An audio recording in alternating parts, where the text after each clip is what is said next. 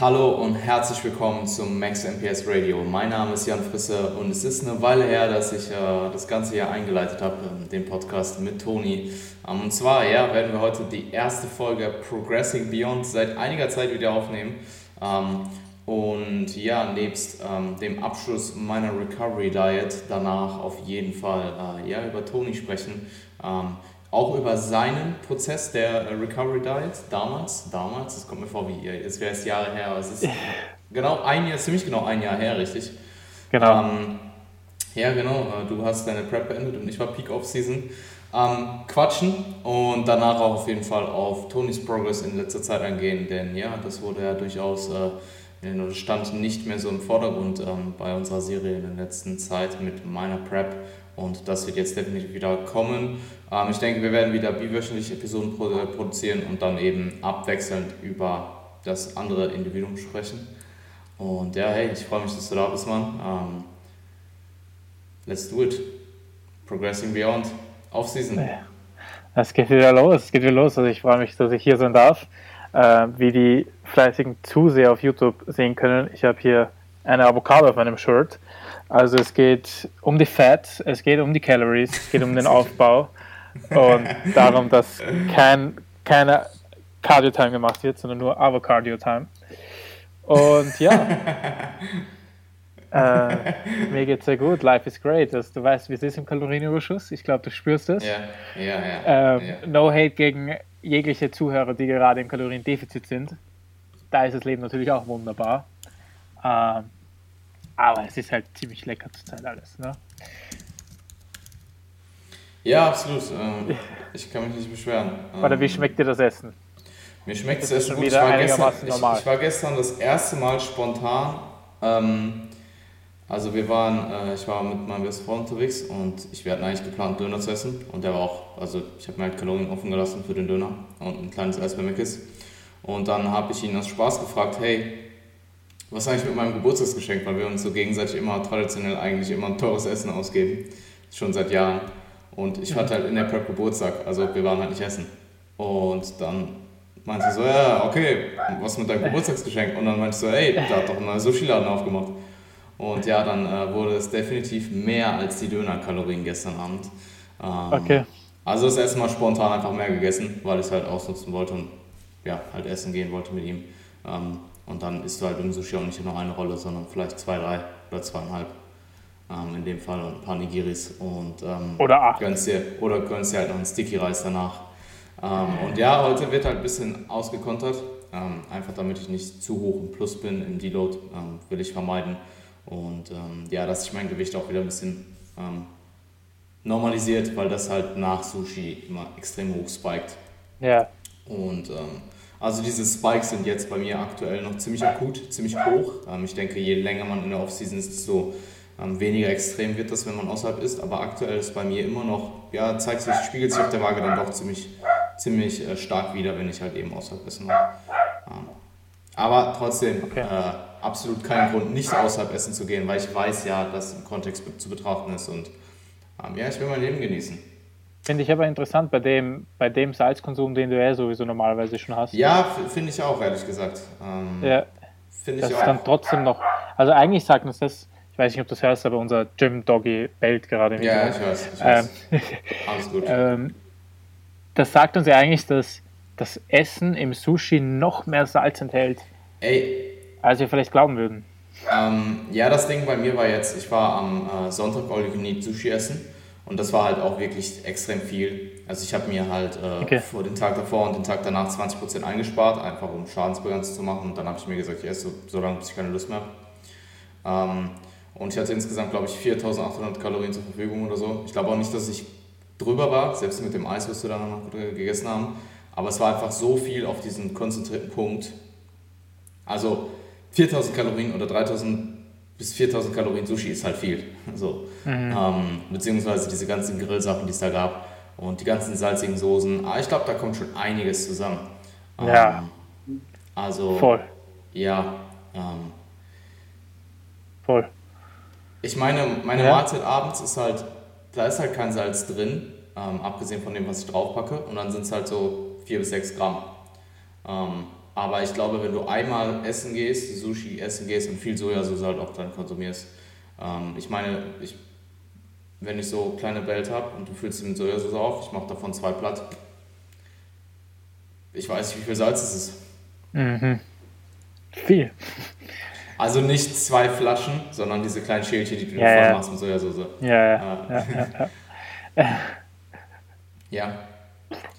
Ist bei dir nicht der Fall, okay. oder? Dass dein Gewicht so hoch spiked doch, Doch, auf jeden Fall. Okay. Doch. Und auch, ähm, also ich glaube, ich kenne niemanden, der sein Gewicht trackt und das nicht auch sagt. Okay, kurze Unterbrechung. Äh, ja, mein Internet ist leider immer noch nicht so stabil, wie ich es gerne hätte. Ähm, also ja, ähm, wo, wo waren wir stehen geblieben? Ich habe dich gefragt, ähm, ob es bei dir nicht auch oder ob, ob du es bei dir auch so äh, beobachten konntest, dass dein Gewicht ansteigt, ähm, wenn du eben außerhalb essen gehst in der Offseason und ob das nicht im Verlaufe, je länger du in der Offseason bist, ähm, weniger wird.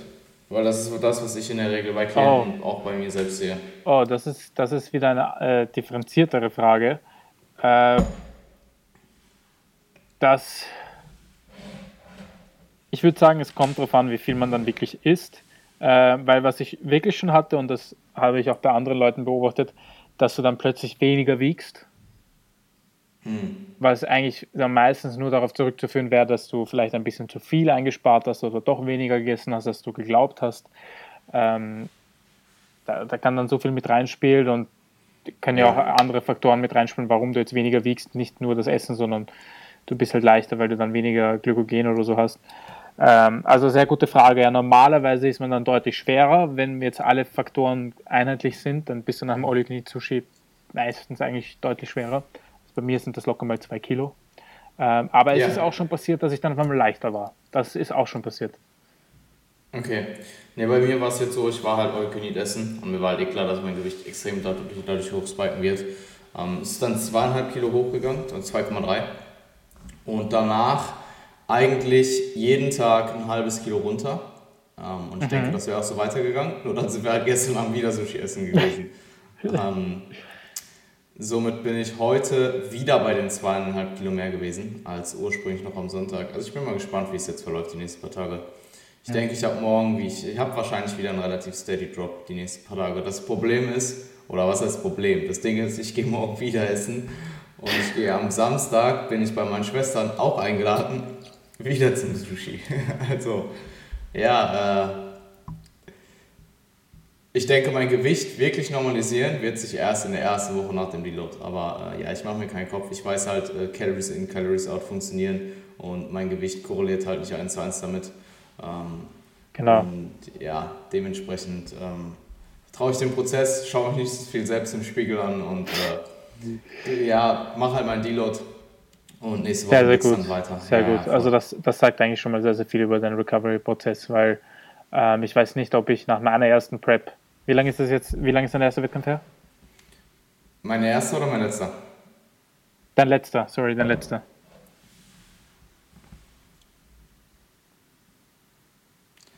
Fuck my life. Dein letzter Wettkampf ist. okay, wow. Ich bin der Klischee-Bodybuilder, ich flexe, wenn, wenn ich gerade nicht zu sehen bin und alleine bin.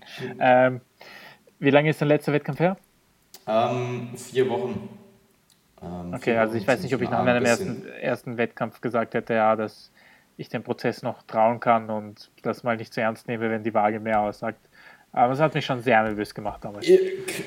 Ja, also was heißt, es macht mich nicht nervös. Ich gehe halt auf die Waage, ich weiß halt, was zu erwarten ist und dann, ja, passiert es halt auch. Und dann denke ich mir so, ja, okay, hm. Sehe mich halt kurz morgens im Spiegel, denke mir so, okay, es sieht schon nicht so geil aus, aber ja, keine Ahnung. Ähm, ich denke da jetzt nicht krass drüber nach oder so. Ich du weißt, dass es dazu gehört. Ja. ja. ich weiß, dass es dazu gehört und ich weiß halt auch, dass mal, wie mein Gewicht die letzten paar Wochen angestiegen ist bei den deutlich mehr Kalorien. Um, von daher, ja, ich mache mir da keine Sorgen. Um, okay, denn overall lief die, lief die Recovery Diet an sich, der Prozess, ja. die ersten vier Wochen Post-Prep, ziemlich gut, ziemlich, ähm, ziemlich solide, also genauso wie ich es geplant hatte. Ähm, am oberen Ende, muss ich mhm. zugeben, aber äh, ja, nichtsdestotrotz immer noch innerhalb der Range, in der ich es eben haben wollte. Und das waren 5 bis 10 Prozent mit Bloat. Also 5% mit 2 bis 3 Kilogramm Bloat sind halt dann trotzdem ja, 8% total, Totalgewichtsanstieg oder 10% Totalgewichtsanstieg. Und ich hatte knapp 10, also ich glaube 9,5 oder so über vier Wochen. Ähm, und bin damit ziemlich zufrieden, muss ich sagen. Ja, ähm, deutlich. Mhm. Und es wurde auch von Woche zu Woche weniger. Also erste Woche waren, glaube ich, 3 Kilo oder so. Ähm, und danach, okay, gut, da war ich eben auch in New York, auch viel außerhalb gegessen dann. Ähm, und danach die Wochen waren es dann eben, ich glaube, anderthalb, dann ein Kilogramm und dann die letzte Woche 0,75 oder so. Mhm.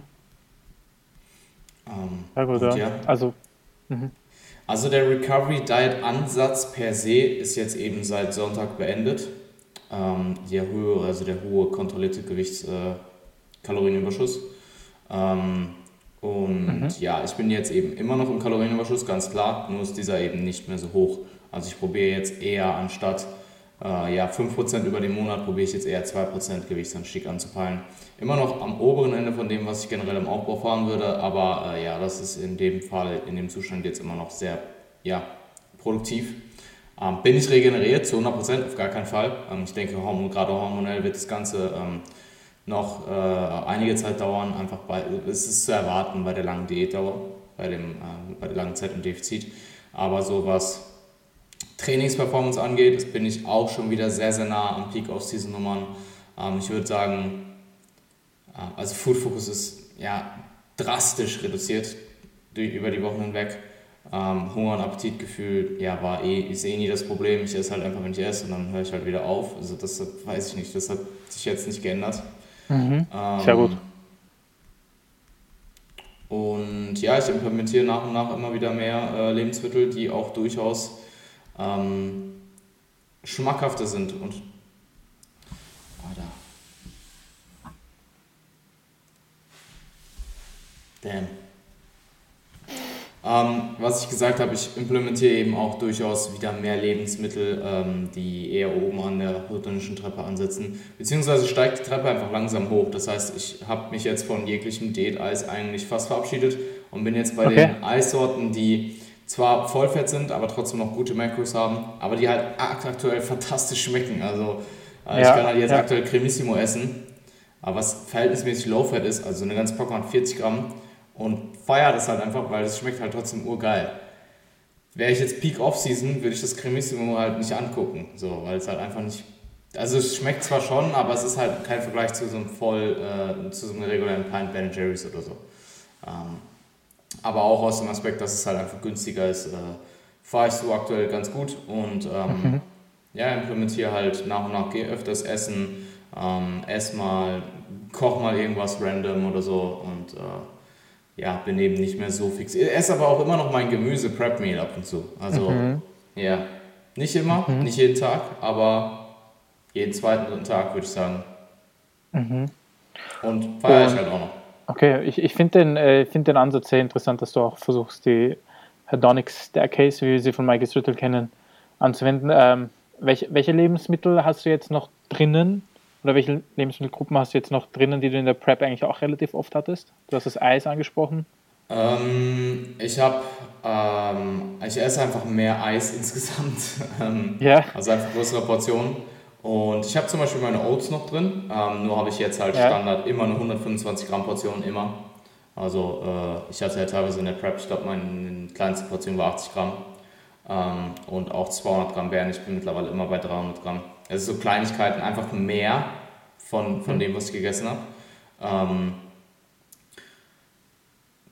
ansonsten, ja, ich würde sagen, unterscheidet sich nicht so viel. Ich esse einfach mehr von dem, was ich vorher gegessen habe und stack halt außerhalb Essen dazu und meistens andere Desserts und eine, meistens eine Post-Workout-Mahlzeit. Ähm, die hatte ich dann eben in der Prep, wenn die Kalorien niedrig waren, eigentlich nie und oftmals habe ich jetzt halt, vor allem in der Recovery Diet eigentlich immer Post-Workout auch eine gute Mahlzeit gegessen, also bestimmt 600 bis 800 Kalorien, meist in Form von einfach Cereals und Whey und Obst. Ähm, und ja, habe ich auch definitiv enjoyed. Also mhm. sehr viel Obst habe ich gegessen, sehr viel Obst. Also teilweise mhm. bis zu einem Kilogramm pro Tag. Easy. Mhm. Sehr viel Äpfel, sehr viel Bananen. Ich habe einen absoluten Bananen-Favor. Also, was ich beobachte, so in Bezug auf Essen, Verhalten zum Essen, ist, dass ich Sachen crave, die ich, die, wo ich denke so, hä, warum craftst du jetzt plötzlich Banane? Also ich war jetzt nie ein riesen Bananen-Fan. Ich glaube einfach der Fakt, dass ich die ganze Prep durch keine Banane gegessen habe. Ähm, ja. Ich esse unglaublich gerne Banane aktuell. Also ja. Bananeneis, als auch so einfach random Banane mit äh, Schoko Whey oder so, feiere ich voll. Ja, die ich Sachen, die man, die man gar nicht haben konnte, die werden sehr interessant. Bananeneis hätte ich niemals angeguckt. So, Fruchteis okay. allgemein. Und ja, feiere ich jetzt. Also zumindest aktuell. Und ich bin auch irgendwie mehr bereit zu experimentieren, merke ich. Also mir eher mal Sachen zu bestellen, die ich jetzt vielleicht in der Prep, also abgesehen davon, dass ich in der Prep halt auch nicht außerhalb Essen gewesen wäre, aber in der Prep war ich eben sehr, sehr festgefahren auf meine Lebensmittel, die ich gerne esse. Willst du, willst du natürlich auch nichts riskieren oder so.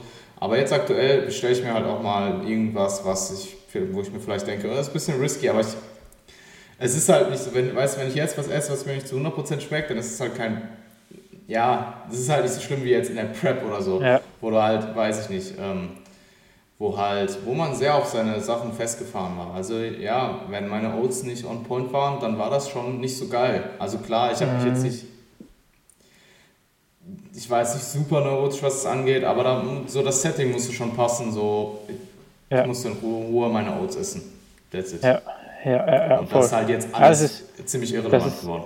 Das ist ein sehr gutes Zeichen für Food Focus. Also sobald man merkt, dass wenn man sich etwas macht und eine gewisse Erwartung davon hat und dann schmeckt es nicht so, dass es einen ziemlich abfuckt, das ist schon ein sehr, hohe, sehr hohes Zeichen von Food Focus, weil wenn du das jetzt in der Off-Season machst, dann isst du es halt auf, weil du dir denkst, ja, ich hau das jetzt ja, nicht weg und ja, ja schmeckt halt vielleicht nicht so gut. Ähm, aber sobald das richtig dann emotional, äh, emotional dich triggert, dann ist es schon ein sehr, gut, ein sehr ernstzunehmendes Anzeichen für hohen Food Focus. Okay. Ja, ich, ich finde es halt interessant, weil mein Food Focus an sich, der Fokus darauf, dass ich dann irgendwann essen kann oder muss oder will, ähm, war halt nicht so hoch. Und dadurch, dass ich immer die gleichen Mahlzeiten hatte, war halt auch die Entscheidungskraft halt einfach nicht, also die, die ich halt reinstecken musste, war nicht, musste ich halt nicht reinstecken. Mhm. Ähm, aber ja, dieses, dieses Drumherum gerade, also dieses, ähm, ich, ich wollte halt einfach meine Ruhe haben beim Essen. So, und ja. äh, das war dann schon sehr, sehr extrem auch. Ja. Ähm, ja. Hast du, hast du mittlerweile, äh, weiß nicht, ob du darüber reden magst, aber hast du äh, Sachen mittlerweile, wenn du auf die Prep zurückschaust, auf, auf Verhalten oder wie, wie du dein Essen haben magst oder wie du dein Essen machst, wo du jetzt zurückblickst und dir schon denkst, hm, würde ich so nicht nochmal machen oder kannst du nicht mehr ganz verstehen, warum du es gemacht hast? Ich hätte vielleicht ein, zweimal meine Oats, äh, wenn ich mit anderen Leuten war, einfach mit den anderen Leuten zusammen essen hätte sollen. Okay. Ähm, okay. Das sind so dieser, das ist so das Primäre. Abgesehen davon, nö. Ähm, ich war auch niemals, also ich war auch, ich kann an der Hand abzählen, die Momente, wo ich wirklich hangry war, also die Mischung aus hungry und angry. ja. Und dann ja. war es auch immer sehr im Rahmen. Also okay. dann hat man okay. vielleicht mal eine patzige Antwort gegeben oder so, aber nichts, was jetzt wirklich zu Streit geführt hat. Und dann war mir halt auch, sobald ich irgendwie dann die nächste Mahlzeit gegessen habe, war mir halt klar so, ey, okay, du warst gerade hangry, entschuldige dich mal lieber. Also habe ich ja, dann auch immer ja. direkt gemacht. Ansonsten, ähm, pff, nö, glaub nicht. Okay. okay. Ähm, kann ich jetzt auch ja, vier Wochen Post-Prep sagen, wenn ich wieder ein bisschen saner bin. Ja, also Deutlich bei, bei saner. Mir, ja, ja, ja. Bei, bei mir gab es auf jeden Fall ein paar Sachen, so Kleinigkeiten. Ähm, also eine sehr lustige Sache, glaube ich, war, ich habe begonnen, meine Way zu essen. habe ich das damals im Podcast erzählt? Kannst du ja, ja, voll, voll, voll. Ja, ja. Aber jetzt habe ich erzählt, weil mich haben dann auch ziemlich viele Leute darauf angesprochen, wie, wie ich das doch machen könnte und so. Ähm, und ich muss sagen, für mich hat sich durch das dann aber eine relativ leibende Mahlzeit dann entwickelt, weil ich esse bis heute dann ähm, einfach so ein Whey Pudding wo ich dann Obst oder Reiswaffeln oder so reingebe, also so ein Sludge, wie du es halt auch machst. Ich habe äh, gerade einen Slush gegessen. Bitte? Ich habe gerade einen Slush gegessen. Weil ja, es, es, ist urcool, es ist urcool. Ja? Aber das hätte sich für mich, glaube ich, nicht so schnell entwickelt, wie wenn ich nicht damals so mit dem Whey-Essen begonnen habe. Und das habe ich halt einfach gemacht, weil, weil, es, man, weil man es lange im Mund hatte und wenn man am Preppen ist, will man halt einfach lange etwas essen. Yeah. Und das hat mich gut zufriedengestellt. Und das, immer wenn ich daran zurückdenke, denke ich mir, das würde ich so nie wieder machen. Aber man macht das halt in der Prep. Ja. Ähm, was, ich, was ich sagen muss, ist, dass ich relativ viel Süßstoffprodukte konsumiere, um ähm, nach. Also, guck mal, das Ding ist, in der Prep, wenn ich was aufgegessen habe, dann gab es halt nicht den Gedanken, ich esse jetzt mehr. Es war halt mhm. keine Option. Den habe ich jetzt schon vermehrt. Ich esse halt trotzdem nicht mehr, weil es einfach nicht zielführend wäre. Ähm, und ich probiere auch gar nicht erst damit anzufangen. Ähm, also zum Beispiel gestern Abend war halt das erste Mal, ähm, wo ich es halt wirklich spontan gemacht habe. Und ähm, finde auch, man muss vorsichtig damit sein, weil sonst fällt man immer in dieses Loch so, hey, dann konnte ich jetzt heute und morgen esse ich dann wieder mehr und dann konnte ich den Tag danach wieder und so. Und da will ich halt gar nicht jetzt reinkommen. Deswegen probiere ich halt auch einfach mehr zu vermeiden. Ähm, und was mir halt extrem hilft, ähm, sind Kaugummis. Also ich habe die ganze mhm. Prep über keine Kaugummis gekaut, weil ich mir ja halt einfach den Hassel sparen wollte, das zu tracken und ich dann auch zu neurotisch bin, es nicht zu tun. Ähm, Echt? Du hast keine Kaugummis gekaut? Nein. Also oh. ich kann an der Hand abzählen, wie oft ich Kaugummis hatte und dann habe ich es halt getrackt. Ähm, aber ja, ah, jetzt in der Offseason okay. habe ich wieder so einen stabilen 3 bis 5 Kaugummi äh, äh, am Tag Habit. Ähm, ja. Einfach weil ähm, ich, wenn ich jetzt zum Beispiel eine Mahlzeit esse und ich habe dann aufgegessen und ich habe schon, also der, das Verlangen nach mehr Essen ist schon da. Es ist halt nicht besonders hoch, also ich kann es dann halt ziemlich leicht umgehen mit so Dingen wie trink halt noch ein Glas Cola Zero oder äh, isst Kaugummi. Ähm, oder, im, oder isst halt einen kleinen Apfel oder so, wenn ich wirklich was wollte. So, ja. isst halt einen Apfel und dann ist gut. Ja, ähm, ja, also solche Sachen habe ich. Äh, aber dann am Ende des Tages bin ich dann trotzdem innerhalb meiner Macros. Und das ist einfach eine Sache von im Laufe der Zeit wird das Abnehmen immer weniger werden. Und ich merke ja auch, dass es immer weniger wird. Also ähm, ja. ich habe das auch zum Beispiel gar nicht mehr, wenn ich meine großen Mahlzeiten esse, die ich in der Prep gegessen habe. Also wenn ich jetzt meine große Gemüsebowl esse und danach ein Eis esse, dann bin ich auch zufrieden und dann höre ich auch, dann höre ich auch einfach okay. auf. Wo ich es merke, ist bei so ultra schmackhaften Sachen, ähm, wie halt, was weiß ich, relativ hoch äh, relativ schmackhaftes Eis. Ähm, also kein Leiteis oder irgendwie äh, Cremissimo, sondern was weiß ich, irgendwie, was hatte ich da? Äh, zum Beispiel das Ben Jerry's, was wir gegessen haben nach dem All Sushi. Oder generell auch, wenn wir zum Beispiel außerhalb essen gehen. Die Portionen sättigen mich halt einfach nicht so sehr. Weißt du, ich esse dann Döner und der sättigt mich schon irgendwo und es schmeckt halt einfach fantastisch. Aber das ist halt von der Menge her nicht so, wie als wenn ich jetzt eine riesige Portion Gemüse esse mit Chicken. Mhm. Die vielleicht nicht mhm. so gut schmeckt, aber mich mehr sättigt und wo ich am Ende halt einfach so bin, dass ich sage, hey, alles gut. Weil beim Döner ist so, ich bin halt auch zufrieden und so und ich, wir machen dann einfach irgendwas anderes danach, alles cool. Aber ich denke mir halt auch schon kurz so, ja gut, ich könnte jetzt auch noch einen zweiten Döner essen. So. Mhm. Ja, ähm, und das ist einfach eine Sache, die, die geht mit der Zeit weg und ähm, da mache ich mir keinen Kopf. Also ich habe das alles sehr, sehr, sehr gut unter Kontrolle und da bin ich auch sehr, sehr zufrieden drüber, weil ähm, in der Vergangenheit, also in der weiten Vergangenheit, sagen wir es mal so, es ist Jahre her. Ähm, ich war einmal nach einer langen Date richtig, richtig fuck, was Essen angeht. Ähm, also mhm. was Food Focus generell angeht. Da war, bestand mein Leben von Mahlzeit zu Mahlzeit. Ähm, und ja, das tut es jetzt definitiv nicht.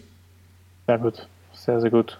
Ja. Das, das, das Mindset, was halt in der Recovery Diet auch extrem geholfen hat, war halt einfach, jetzt gerade, ich meine, Recovery halt jetzt von der Adherence her umzusetzen, war für mich auch einfach nicht schwer, weil es auch einfach viele Kalorien waren. 3400 Kalorien sind halt nicht wenig für mich. Ja. Ähm, und ja, morgens aufzustehen, direkt mal eine Banane und einen Apfel zu essen, zusätzlich zu meinem Way, das hilft halt einfach, weißt du. Und ja. dann isst du deine Oats mittags und dann weißt du, gut, jetzt hast du zwar deine Oats gegessen, die sind weg, aber jetzt gehst du trainieren, hast eh Urspaß im Training, hast wieder Progress im Training und danach isst du Post-Workout, in drei, vier, drei bis fünf Stunden hast du eh wieder eine große Mahlzeit. So, das war dann halt ja. auch immer mein Gedankengang.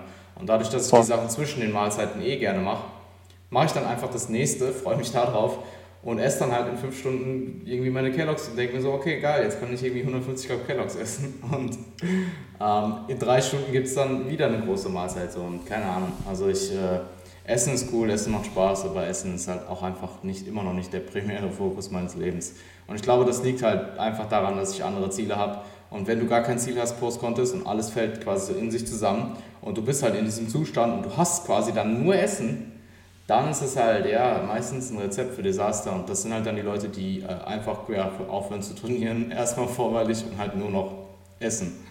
Ähm, ja. Und dass das nicht besonders zielführend ist und auch nicht besonders hilfreich, was äh, Mentalität angeht, ähm, sollte hier klar sein. Ja. Also gerade ja. mental äh, hat man dann extreme Struggles in der Regel.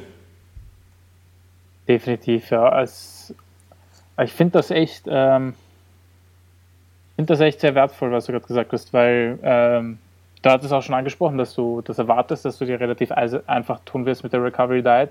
Und ich muss sagen, äh, ich habe das auch geglaubt, aber ich war trotzdem ein bisschen skeptisch, weil, weil es halt extrem hart ist, wie du ja sicher gerade auch merkst. Manchmal ist es halt wirklich nicht leicht. Ähm, aber man sieht halt an dir sehr schön, wie, wie viel es bringt, wenn man dann halt eben einen positiven Self-Talk mit sich hat. Und einfach, ist ein ganz banales Argument wie, ich habe in drei Stunden eh wieder Kalorien. Ähm, man muss sich halt in das reinreden können. Ja? Und ja. ich glaube, das hast du auch über deine Prep einfach gut geübt, dass du auch einfach einerseits, zum Beispiel was ich in meiner Prep hatte und was mir einfach so viel mit dem Hunger geholfen hat, ist einfach so dieses Reinreden in, ja, in ein paar Monaten ist man eh wieder normal. In ein paar Monaten beginnt eine Phase, wo du wieder jahrelang normal isst. Ja? Und das ja, hat mir voll. zum Beispiel extrem geholfen. Und das kann man halt mhm. auch in einem kleinen Setting sehen, wie zum Beispiel, wenn man jetzt noch einen Döner haben will, dass man sich einfach einredet, ich kann halt morgen wieder einen Döner essen. Ja, das befriedigt dich dann natürlich dann nicht in dem Moment. Ja, ja. Aber es, es, du hast halt dann das Beste aus beiden Welten. Ja. Warte halt auch einfach mal ein bisschen ab. Das hilft auch ja. meistens extrem. Ähm, einfach ein bisschen abwarten, habt ihr meist ein verschwindetes Craving nach mehr in der Regel eben genau. alleine. Genau, ähm, genau. Also einfach was danach zu tun haben, ähm, ja. zu warten, hilft enorm und beschäftigt ja. bleiben. Und ähm, also ich, sag mal so, ich war auch irgendwo skeptisch, muss ich ehrlich gesagt sagen. Also irgendwo ja. war mir, ich dachte schon, dass es nicht, mir, mir nicht so schwer fallen wird, aber irgendwo habe ich es dann halt einfach noch nie gemacht vorher. Man Leben. muss es halt einfach respektieren, so wollte ich sagen. Man muss ja, es trotzdem genau. respektieren. Ja. Ähm, aber ich muss sagen, es war verdammt einfach. also, äh, ohne okay. jetzt irgendwie cocky klingen zu wollen. Ähm, ich weiß halt auch, dass es eine sehr, sehr individuelle Sache ist. Ähm, also sowohl vom Mindset her, also es ist halt einfach sehr kontextabhängig. Ähm, ich habe halt auch davor nicht diätet, also ich bin nicht aus der Diät quasi in die Recovery Diet gestartet. Und für mich war es ziemlich leicht, ehrlich gesagt, Mann. Also mhm. Mhm. Adherence war halt einfach da und mhm. klar, irgendwo auch noch Restrikt, äh, Restriktion. Ähm, aber deutlich weniger und eben in dem Rahmen, in dem ich damit jetzt eben die letzten vier Wochen absolut leben konnte, trotzdem extrem viel in meinem Privatleben nachgeholt habe in den letzten vier Wochen. Mhm. Und ähm, ja, auf dem besten Weg bin, komplett zu regenerieren, weil ich würde schon sagen, dass ich ähm, 80, 85 Prozent regeneriert bin. Und das, was sich halt jetzt noch länger halten wird, ist halt der hormonelle Teil, ähm, mhm. der einfach länger brauchen wird. Ähm, aber alles andere, also ich bin jetzt gerade ready in die Off-Season zu starten, in die Improvement-Season zu starten mhm. und wirklich äh, Momentum zusammen Gains zu machen. Und auch wieder hart zu trainieren, hart zu pushen, auch im Unterkörper. Ähm, was ja dann doch, wo ich dann doch dachte, dass meine, meine, der Hass gegenüber Unterkörpertraining doch ein bisschen länger andauert. Also ähm, einfach, ja, die Nervosität am Ende der Prep, also wirklich ja. Peak Prep, Nervosität für Unterkörpereinheiten war, der Druck, der Druck war einfach so enorm, Mann. Also jetzt das Gute ist, wenn ich jetzt auf diese drei Wochen Wien zurückschaue, ist alles andere, was ich so bisher in den letzten vier Wochen erlebt habe, kommt mir halt so vor wie ein Tropfen auf den Stein. Egal wie viel Arbeit ich an einem Tag habe, ich denke mir halt so, okay, jetzt musst du, jetzt, jetzt sitzt du hier vielleicht den ganzen Tag zehn Stunden vorm Rechner, aber alle drei Stunden hast du einfach eine geile Mahlzeit so und eigentlich machst du das eh alles voll gerne und du fühlst dich nicht ultra fuck die ganze Zeit. Ja. Ähm, und du musst halt keine, du musst halt nicht keine, keine dreieinhalb Stunden Lower-Session äh, absolvieren, die halt einfach Leben und Tod, den Leben- und Todkampf ist. Ähm, und noch zusätzlich irgendwie 15.000 Schritte akkumulieren und das Ganze, ey, keine Ahnung, Mann, das ist halt, das, ja, diese, diese Zeit, diese harte Zeit härtet einen dann extrem ab für Zeiten, die eben nicht so hart sind, zumindest Definitiv. was den physiologischen Zustand in dem Moment angeht. Mhm. Genau, ja. Und ich glaube, was das, was das auch zeigt, ist, ähm, man muss halt auch in so einer Phase wie der Recovery Diet einfach immer wieder positive Erfahrungen machen, weil wenn du jetzt zum Beispiel die ersten drei Tage nach dem Wettkampf schaffst, ohne einen harten Binge, ist es schon mal sehr viel wert, weil du dann der vierte Tag damit beginnt, okay, ich habe ich hab die letzten drei Tage gesehen, dass es klappen mhm. kann, wenn ich das und das mache. Und dann wird ja. das zu einem positiven Teufelskreis, also es wird zu einer positiven Aufwärtsspirale, weil du dann jedes Mal weißt, okay, du kannst auf der letzten positiven Erfahrung aufbauen und du kannst auswärts essen gehen ja. und da und da ein bisschen einsparen und dann hast du wieder eine positive Erfahrung gemacht und dann wird es immer, mhm. immer besser und besser. Und ich glaube, was einfach vielen Wettkampfathleten passiert ist, dass du diesen ersten großen Binge hast, der nicht geplant ist, was ja, deswegen hat es, war sehr gut, dass du diesen Day Off hattest, weil der war geplant und du warst auf den eingestellt. Und dann hast ja. du diesen ersten Binge und hast die erste negative Erfahrung. Mhm. Und auf dem baust du dann auf und dann kommt vielleicht wieder der kleine nächste Binge, der nicht so groß ist, aber auch wieder ein Binge und du fühlst dich wieder schlecht. Und dann kommt es eh in eine Abwärtsspirale. Ja, verstehe ich. Ja, absolut. Ähm, und das ist auch der Grund, warum ich immer noch probiere, ähm, mit den Habit, ähm, also dieses, wenn ich jetzt, weil theoretisch, ganz ehrlich, ich habe 3400 Kalorien. Wenn ich jetzt hier mittags sitze, meine Oats esse, mir danach denke, hey, esse ich jetzt noch, oder darüber nachdenke, einfach weil es jetzt die Option gibt, isst du jetzt noch irgendwas, dann mache ich es trotzdem nicht, auch wenn ich es könnte und dann am Ende des Tages weniger esse. Ähm, einfach weil dann kommst du in diesen Habit und dann machst du das andauernd. Und das wäre halt einfach nicht, langfristig wäre das nicht zielführend. Ähm, einfach aus dem Grund, dass ich dann Pre-Workout viel zu viel essen würde. Ähm, ich da, mich das Zeit kosten würde, ähm, mittags vorm, vorm Training, äh, die ich nicht habe, die ich nicht eingeplant habe. Und ähm, das sind alles Gründe, dann esse ich halt ein Kaugummi oder trinke ein Glas Cola Zero oder so. Ich habe sogar in der Tat immer noch eine Packung ähm, Sugar-Free Jelly, was ich anrühren muss bei mir rumfliegen aus, äh, aus DC. Und ich glaube sogar, ich werde die die Tage mal äh, machen. Also ich habe die noch nicht gemacht, weil das halt ein bisschen Zeit dauert, äh, ein bisschen Zeit kostet. Weil es sind so acht kleine Töpfchen dann, so acht kleine äh, Gläser. Ähm, zuckerfreie äh, ähm, Wackelpudding. Und ohne Spaß, der hat mir in... Ähm, ich habe ihn, ich habe ich hab schon mal eine so eine Packung angerührt. Und der hat mich dann immer gerettet, wenn ich Cravings hatte nach mehr, habe ich einfach noch so ein Sugar-Free Jelly mir reingezogen. Es hat halt null Kalorien. Und danach, keine Ahnung.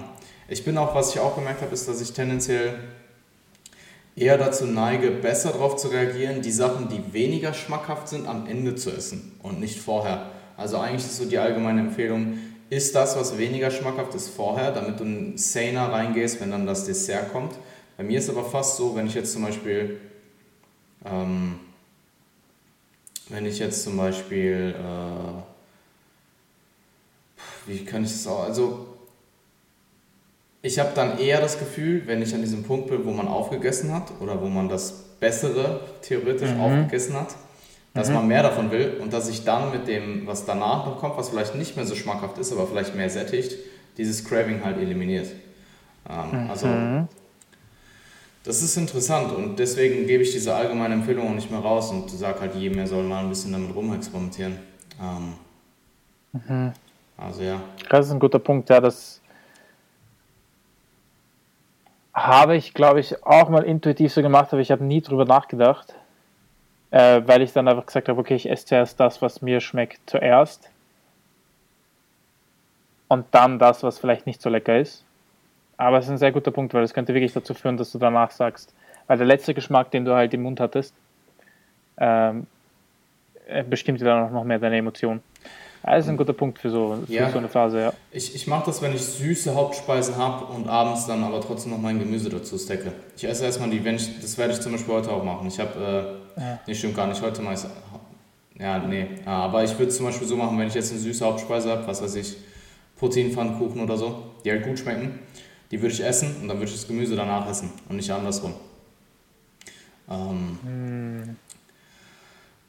Wobei meistens bei mir auch süß danach folgt. Ähm, ich überlege gerade ein Beispiel, mir fehlt gerade echt kein gutes Beispiel ein. Du isst doch immer danach noch ein Eis. Ja, ja, aber zum Beispiel dieses, ähm, zum Beispiel dieses Sugar-Free Jelly, das sättigt dich nicht, also das, keine Ahnung, das gibt dir noch irgendwas. Du isst das halt, das ist was. Das hat aber keine Kalorien und ist jetzt auch nicht ultra lecker. Aber das ja. macht dann für mich dieses mehr Craving irgendwie weg. Also das eliminiert mhm. das dann. Und genau die gleiche Wirkung hat Kaugummi und genau die gleiche Wirkung hat auch einfach mehr Zero-Getränk. Also irgendwie. Was aber da auch, was auch reinspielen könnte, wäre Konsistenz der Sachen. Vielleicht. Vielleicht ist es ja. so wahrscheinlich einfach nur dieser süße Zahn, der getriggert wird durch das Dessert und den du dann halt ja. damit noch vielleicht irgendwie, keine Ahnung, es ist, es ist sehr schwierig. Und ich muss auch sagen, ähm, das hilft mir zwar jetzt gerade extrem gut über die Runden zu kommen, aber mhm. es ist jetzt auch nicht so geil, diesen Kaugummi-Habit und diesen Süßstoff, also diesen Leitgetränk-Habit zu ja. haben, weil in der Prep war ich halt so auf einem halben bis einer Flasche Leitgetränke und jetzt sind es aktuell eher ein bis anderthalb bis manchmal zwei, wenn es hochkommt und das ist schon viel. Ja. Ich meine, ich trinke zwar mittlerweile auch den ganzen billigen Shit, ähm, einfach weil es preis-leistungstechnisch deutlich besser ist.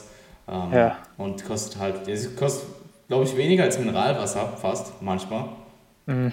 Ähm, aber ja, irgendwo will man dann halt auch den Süßstoffkonsum nicht so unfassbar hoch halten. Ich denke, es wird sich eh bei mir normalisieren auch wieder. Also es wird weniger werden. Zum Beispiel in der letzten Off-Season am Ende habe ich fast gar keine Zero-Getränke mehr getrunken. Ja, einfach gar nicht das Verlangen danach. Ähm, mhm. Aber da war halt eh alles, was ich in irgendeiner Weise konsumiert habe, nicht mehr geil. So.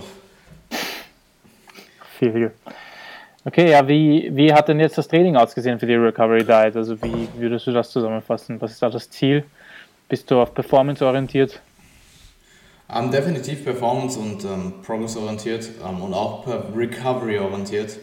Ähm, also klar, ähm, dass die Performance anzupeilen, die ich im Vorhinein hatte, ist definitiv das eines der Ziele gewesen, aber auch Spaß im Training zurückzugewinnen, Motivation im Training zurückzugewinnen und mich auch nicht komplett abzuschießen. Also das Ziel war jetzt auch nicht im letzten Mikrozyklus komplett zu overreachen, ähm, weil ich in dem in dem Zustand, in, dem Phase, in der Phase der Offseason noch nicht so hart pushen will, dass ich eben so stark ermüde, vor allem eben vier Wochen Post-Prep, ähm, um mir da zum Beispiel auch die Motivation vor Lower-Trainings halt, das ist halt, äh, dass ich auch mental so gut es geht regeneriere und ähm, das wird jetzt nach und nach die nächsten ein bis zwei Zyklen, je nachdem wie viel ich noch mache, wieder angezogen. Ich werde wieder härter pushen und dann bin ich im besten Fall in zwei Mesos sehr, sehr weit in meiner Regenerationsphase. Also im besten Fall habe ich schon neue Gains gemacht. Ich bin eigentlich ziemlich zuversichtlich, dass das klappt. Ähm, bin dann auch hormonell wieder so gestellt, dass ich eben wirklich recovered bin. Dann werde ich Maintain erhalten und dann komplett fresh sein für äh, ja, weitere sechs Monate Off-Season oder so, bevor ich dann in irgendeiner Weise an einen Minicut oder so denken werde. Das ist so der grobe Plan aktuell. Ähm, dann bin ich eben ähm, 10, 14, grob 38 Wochen oder so, 40 Wochen, 10 Monate bin ich dann aus dem Defizit raus und ich denke, dann kann man darüber nachdenken, eventuell kurz mal ja. einen Plug zu ziehen und äh, ein bisschen Körperfett zurückzuschrauben. Ja. Das ähm, sehr, sehr, sehr, sehr gut, ja, weil das ist natürlich etwas, was viele Leute nicht machen äh, und diesen Anabolic Rebound dann nutzen wollen und dann erst recht härter trainieren und so. Und ich glaube, das ist halt etwas, was überhaupt nicht dazu beiträgt, dass man erstens recovern kann und zweitens dann mit seiner Nahrung noch gut umgehen kann und Stress managen kann. Ähm, also würdest du sagen, dass dir das auch geholfen hat, äh, die Recovery Diet so leicht durchzuziehen? Mein Training war trotzdem hart, verstehe mich nicht falsch. Ich habe ja, ja, nahezu, ich hab nahezu das gleiche Trainingsvolumen gefahren wie in der Prep. Ich habe es halt für äh, Delson so ein bisschen reduziert, ähm, auch die Frequenz, ja. weil ich jetzt aktuell, ich denke nicht, dass ich es benötige. Gerade auch nicht, um die äh, Muskelmasse, die ich verloren habe, zurückzugewinnen. Das ist nämlich auch noch ein großes Ziel gewesen. Also Motivation und Spaß zurückzugewinnen. Muskelmasse, die ich potenziell verloren habe in den letzten paar Wochen und Monaten. Und ähm, die Recovery, so gut es geht, zu unterstützen. Ähm, und mm, ja, mein Trainings und was, also was zum Beispiel extrem geholfen war, war, war einfach nur fünf anstatt sechs Mal die Woche zu trainieren.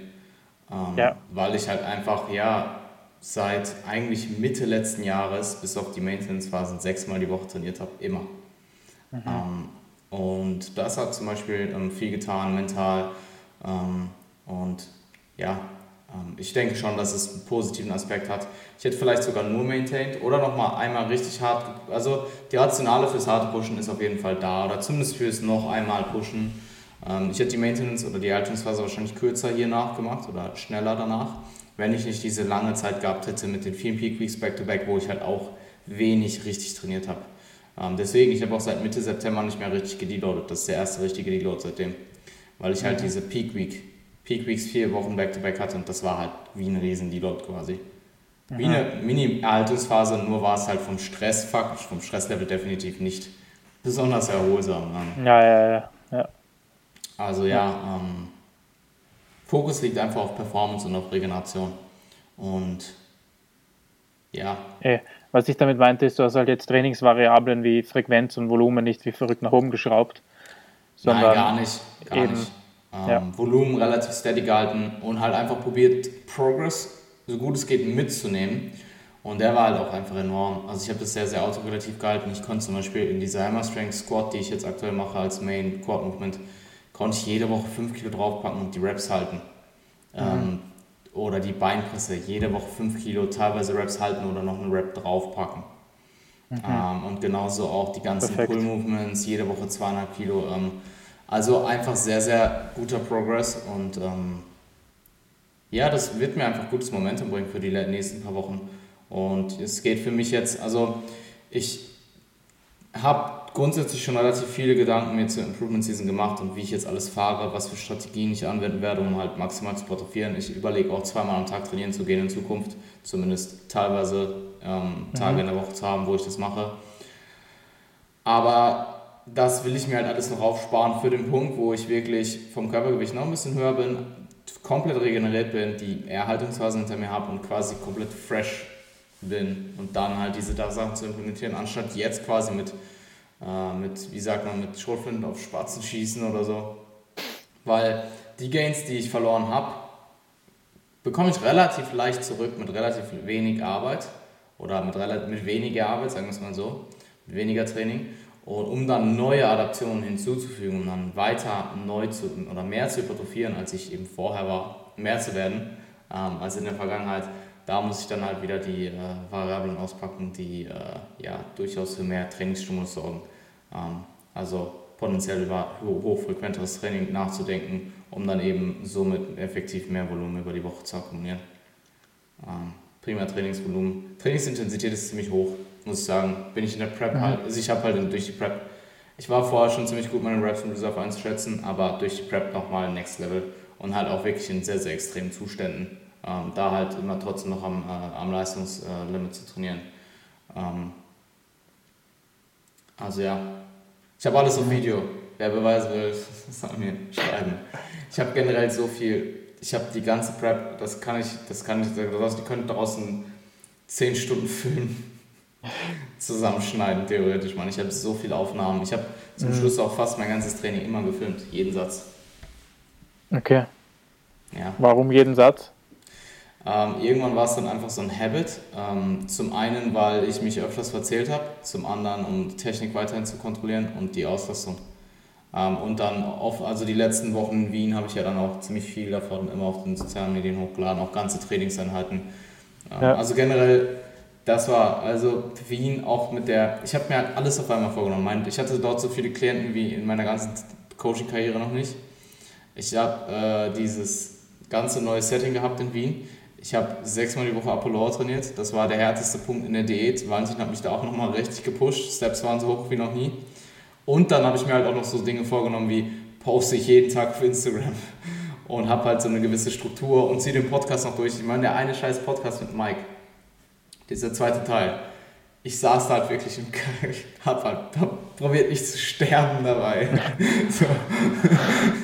Also jeder soll, der, der die Aufnahme nicht kennt, soll sich das mal angucken. Also ich, äh, Gesicht ist halt richtig eingefallen und du merkst halt, dass ich einfach übertrieben fucked bin.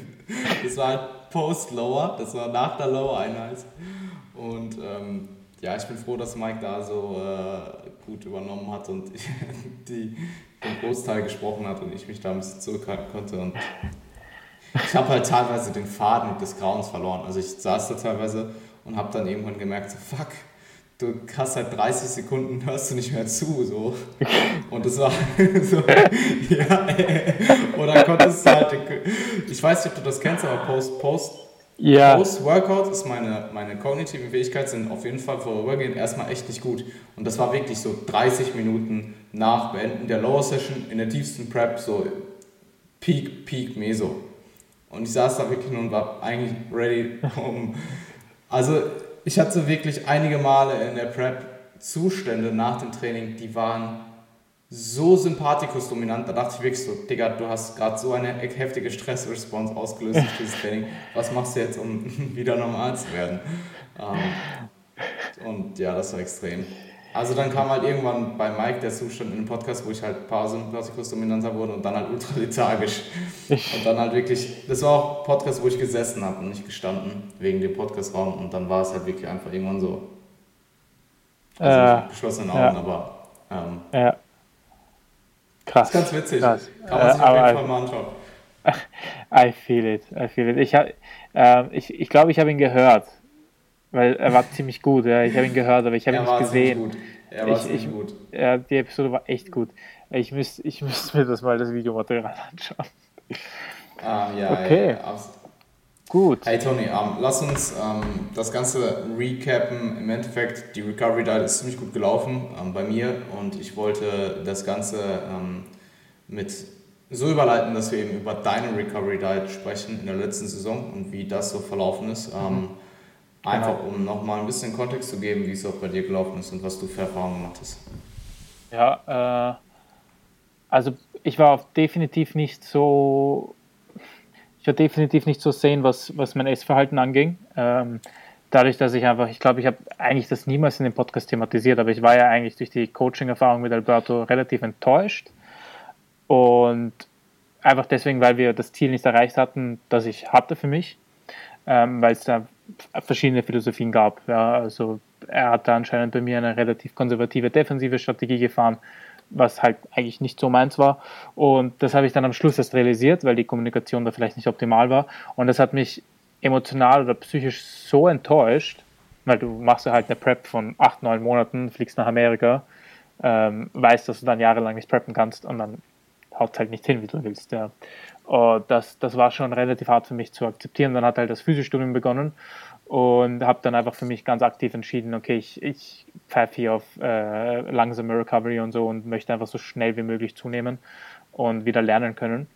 Ähm, was aber eigentlich ähnlich wie bei mir diesen Stress auch genommen hat. Also ich glaube, was einfach sehr wichtig ist in der Recovery Diet ist oder in der Post-Prep, ähm, wie du gesagt hast, du musst unbedingt ein Ziel haben und das hatte ich zum Glück sofort. Also ich hatte von Tag 1 wieder neue Ziele äh, mit, meinem, mit meinem Coaching und auch mit, ähm, mit der Uni und mhm. das hat für sehr, sehr, sehr viel Ablenkung gesorgt. Also wenn, wenn ich das nicht gehabt hätte, wäre ich mit der negativen Prep-Erfahrung, glaube ich, obwohl es war keine negative Prep-Erfahrung, weil die Prep selbst habe ich sehr geil gefunden und die Wettkämpfe haben Spaß gemacht.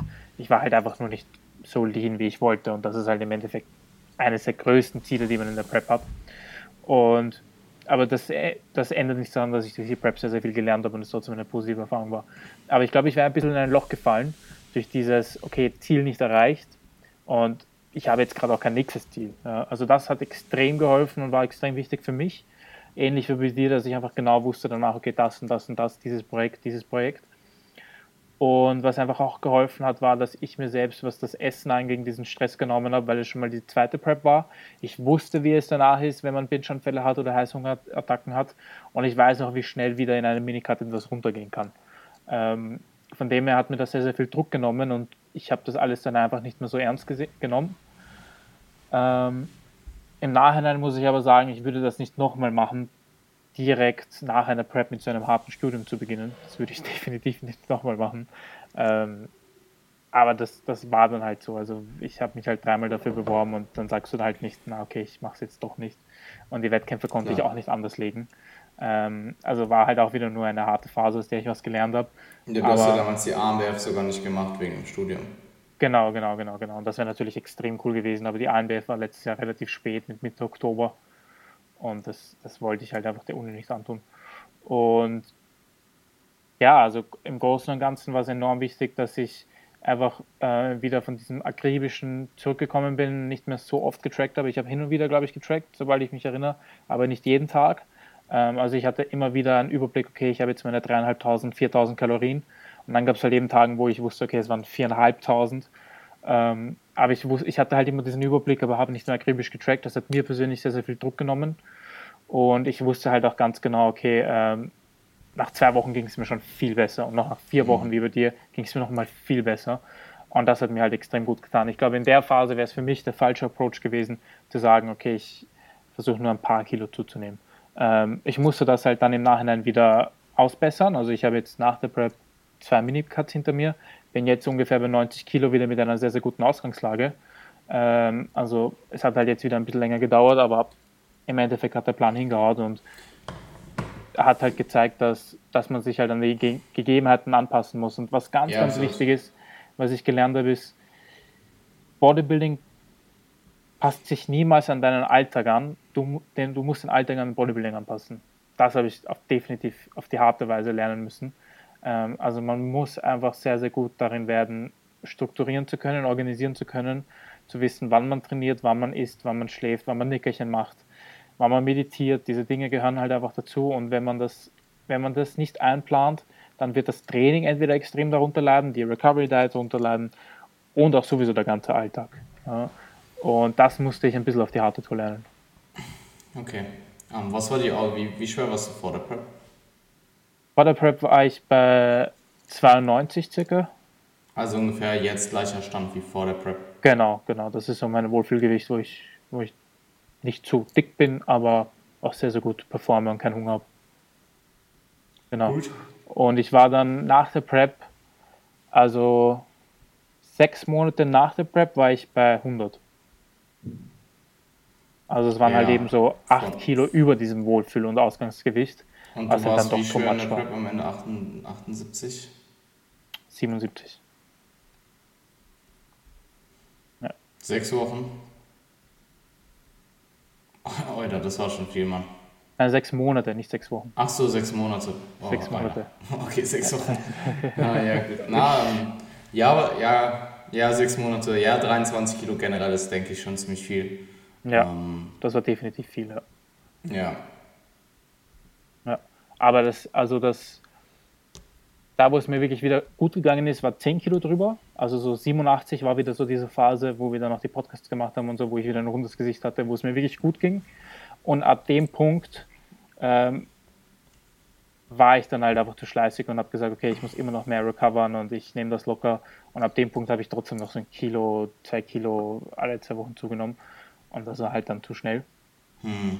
Aber ich war mir dessen auch bewusst. Also wie ich dir auch damals gesagt habe, ich war mir dessen bewusst, ich wusste, dass ich das halt ausbessern muss.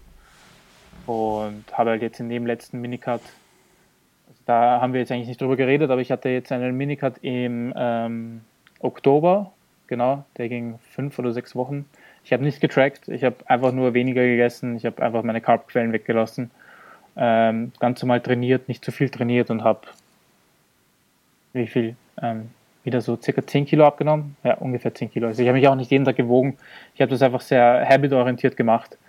Und okay. ähm, habe halt damit jetzt wieder alles ausgebessert. Also bin jetzt wieder relativ, relativ gut im Training, fühle mich nicht zu dick. Und ja. Cool. Ja, klingt gut. Ja. Um. Also man, man, man muss halt einfach schauen, was, was halt vor allem auch die eigene Psyche zufrieden macht. Also ich glaube, mich hätte es einfach noch mehr unter Druck gesetzt, wenn ich neben dem ganzen Arbeiten und Studieren gesagt hätte, okay, ich versuche jetzt hier noch langsam auf die 90 zuzugehen und so weiter. Das, das hätte für mich nicht funktioniert, weil das einfach noch ein Stressfaktor gewesen wäre. Ähm, aber wer A sagt, muss auch B sagen. Also man muss dann akzeptieren, dass dann gewisse Sachen langsamer gehen, so wie das Training dann langsamer ging und ich einen extra Minicut mehr machen musste. Ähm, und man muss halt einfach entscheiden, da ist, glaube ich, dann ein Coach relativ hilfreich. Ähm, okay, was, was ist gerade das, das Glückste für mich in der Position? Ja. Wise words. Ähm, Google-Kalender sagt mir, was ich als nächstes zu tun habe. Musst du duschen gehen? Ah, nee. Warum? Ich muss auch duschen. Weil es der Google-Kalender ist. So random. Achso, nee, Google-Kalender hat mir gesagt, ich muss gleich rausgehen ähm, Steps sammeln und einkaufen gehen. Wie lange ähm, haben denn Supermärkte offen in Deutschland? Ähm, je nachdem zwischen 8 und 0. Wow. Okay. Also, ja, Deutschland kann da auf jeden Fall mehr als Österreich. Definitiv. Ähm, ja, ich, wir sind schon relativ lange in. Ähm, mhm. Möchtest du dein eigenes Update noch machen? Willst du es ausführlich machen? Sollen wir es vielleicht komplett einfach die nächste Episode machen ähm, und dann einfach, also wir können es gerne jetzt noch machen, ich habe kein Problem, ich habe Zeit. Ähm, ich weiß nicht, wie es mit dir aussieht. Aber ich will ähm, nicht, dass du jetzt zu kurz kommst, weißt du, weil das ist im Endeffekt nee, äh, auch dein Improvement Season Update. Auf jeden Fall. Ähm, nee, ich kann es jetzt noch machen. Das ist jetzt eh nicht. Also ich habe mir ein paar vor allem prinzipielle Sachen aufgeschrieben. Und das, das wird jetzt nicht zu lang, also wir können das jetzt machen. Wir machen eh das nächste, die nächste ja. Progressing Beyond ähm, Episode wird dann einfach dein, wird dann einfach, also wir werden über deinen Progress reden. Ja. Und danach ja. dann. Äh, weil dies, um, um mich herum äh, war es jetzt auch wieder ziemlich viel mit der Recovery Diet, deswegen, ja, ähm, ja ich will da den Fokus definitiv wieder äh, vermehrt auf deinen Progress legen auch. Mhm.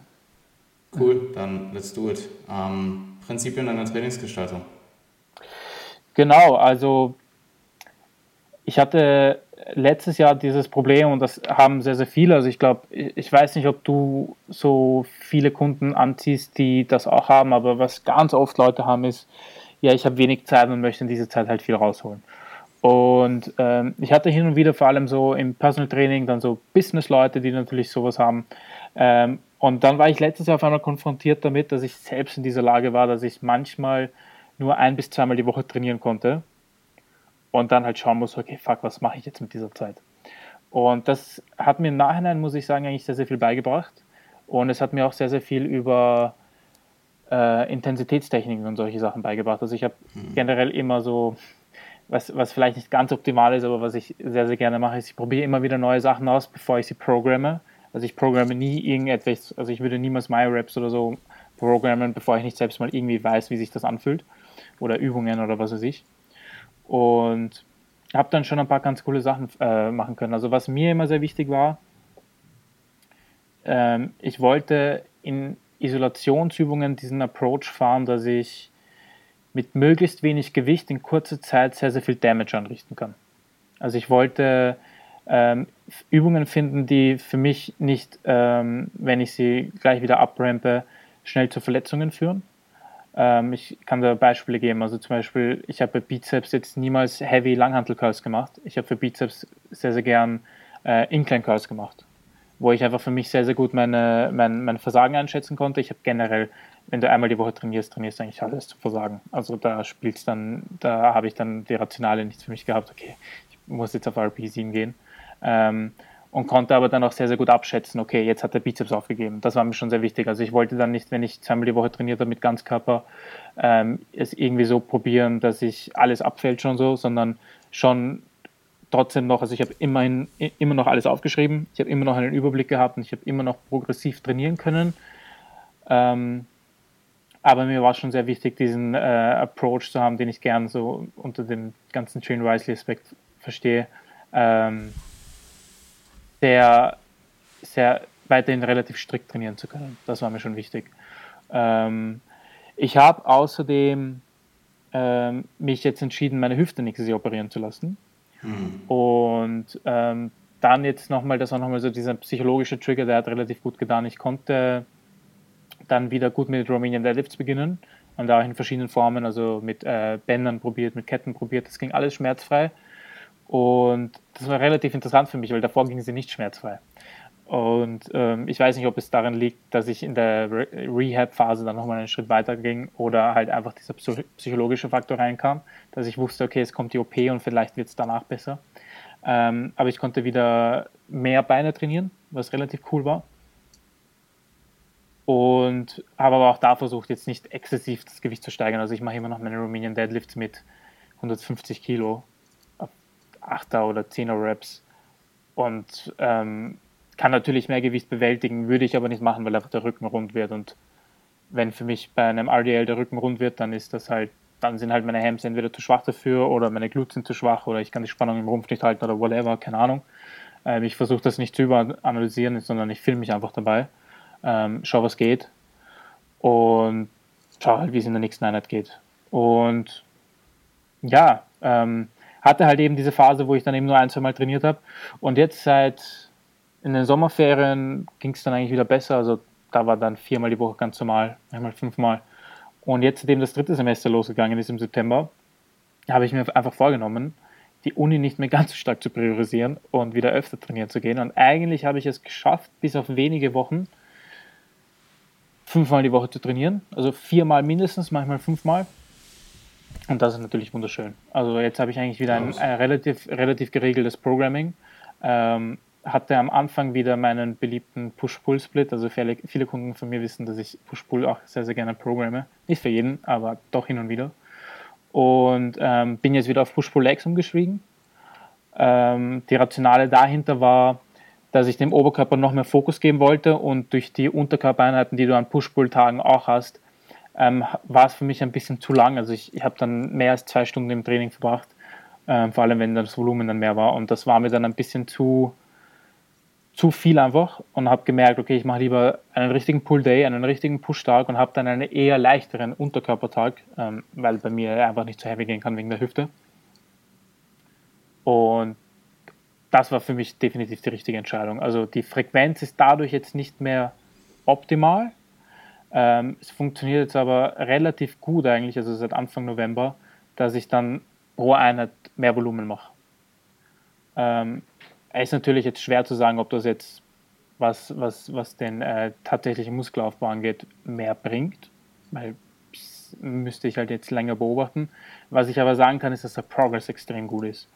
Und was mir dadurch nochmal leichter fällt, ist, es ähm, fällt mir dadurch nochmal leichter pro Einheit ähm, oder pro Woche das Volumen zu steigern. Weil mit Push-Pull war es für mich ein bisschen zu schwierig, ähm, keine Ahnung, da und da nochmal 10, 20 Prozent mehr Volumen über den Mesozyklus zu machen. Und mit einem Tag, wo ich dann nur Rücken trainiere und dann noch ein bisschen, bisschen Bizeps, fällt mir das persönlich einfach nochmal leichter. Was generell bei mir ist, ähm, ich bin bis heute jemand, der relativ, relativ schwierig, oder mir fällt es relativ schwierig, ähm, viele, viele Reps in Reserve zu lassen. Das ist einfach etwas, was, wie ich trainiere, nicht gelernt habe und wie es mir halt eher wenig Spaß macht. Ähm, ich muss mich halt immer wieder dazu zwingen und mu ich muss es mir aufschreiben, dass ich es mache. Ähm, und das ist etwas, was mir jetzt wieder aufgefallen ist, dass wenn ich wieder mehr trainiere, dass das wichtig ist mhm. weil ich doch das letzte Mal dann nicht in ein Overreaching gekommen bin, aber wieder gemerkt habe, okay, jetzt tut mir da die Schulter wieder weh und das war da wieder ein bisschen too much vielleicht. Ähm, also ja, grundsätzlich einfach äh, teilweise sehr extrem, weil eine Zeit lang wieder ein, zwei Mal die Woche nur trainiert und ähm, dann wieder mehr Volumen gemacht. Also viel Extremes hin und her eigentlich. Intensitätstechniken probiert mit Kombi-Sets, Supersets, Myo-Reps, Drop-Sets äh, Zeit gestoppt, Intervalle, 60 Sekunden Pause nur gemacht und dann in 45 Minuten das und das. Ähm, aber ich habe halt aus allem sehr, sehr viel lernen können. Also, also, das Training war jetzt nicht optimal progressiv, definitiv nicht. Aber wenn ich jetzt zum Beispiel das Bankdrücken hernehme, es hat eigentlich trotzdem funktioniert. Also ich habe jetzt letztens 120 Kilo mal 12 oder so gedrückt. Ja, also das war, glaube ich, auch ein PR. Ich weiß es nicht. Ich müsste nachschauen, was letztes Jahr war, als ich 100 Kilo hatte. Aber es, es, es geht doch nach oben. Ja, und das war wieder für mich auch eine Erfahrung, wo ich mir denke, ich, ich liebe es, genauso wie du, genau zu verstehen, wie Biomechanik funktioniert und genau zu verstehen, wie, wie man Training progressiv gestalten kann. Aber ich weiß nicht, ob, ihn, ob, ob das immer so wichtig ist, beziehungsweise immer so vorteilhaft ist, das genau zu hinterfragen. Ähm, weil ich war halt eben jetzt in einer Phase für ein Jahr lang, wo ich das halt nicht hinterfragen konnte, sondern einfach trainiert habe in einer Stunde, wenn ich konnte. Und es hat halt trotzdem irgendwie funktioniert.